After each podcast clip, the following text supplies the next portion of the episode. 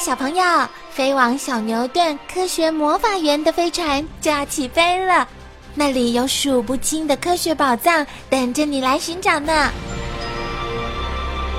小朋友也可以请爸爸妈妈下载小牛顿 APP，到手机或平板上看好多有趣的动画电影哦。好了，小朋友，快快系上安全带，开始我们的奇幻之旅吧！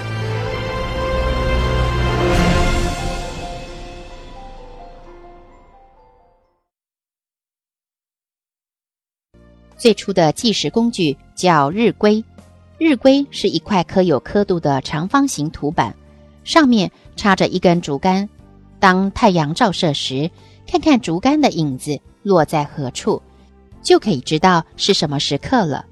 后来，人们把长方形的龟制成了圆盘形，并分成子、丑、寅、卯、辰、巳、午、未、申、酉、戌、亥十二个等份。而成了较为精确的日晷仪。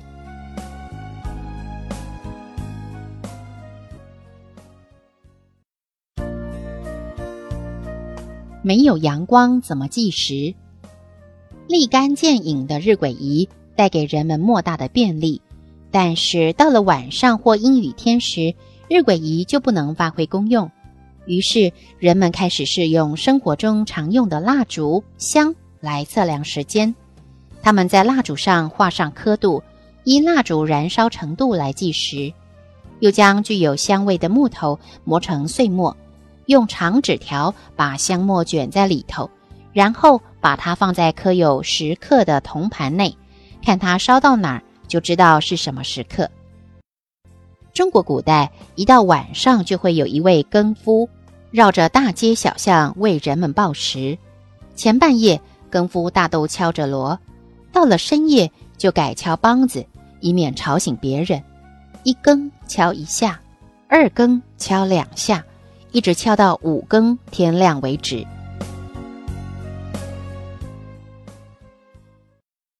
中国古代将晚上七点到隔天早上五点分为五更，晚上七点到九点为一更，九点到十一点为二更，十一点到一点为三更。一点到三点为四更，三点到五点为五更。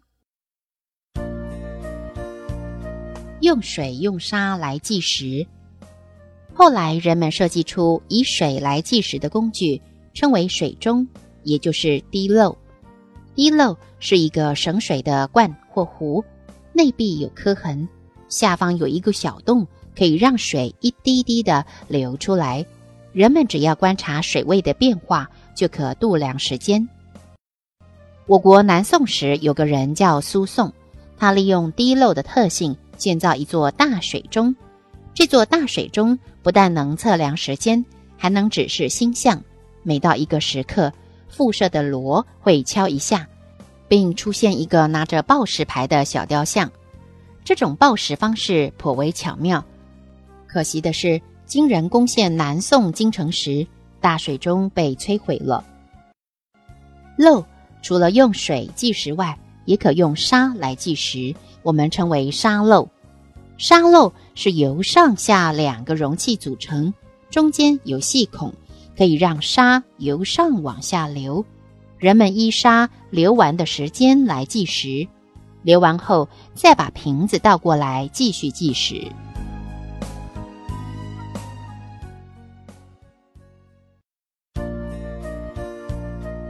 巨大笨重的塔钟。当严峻的寒冬来临时，水中里的水会结冰，而用沙漏来计时，得有人在一旁看着。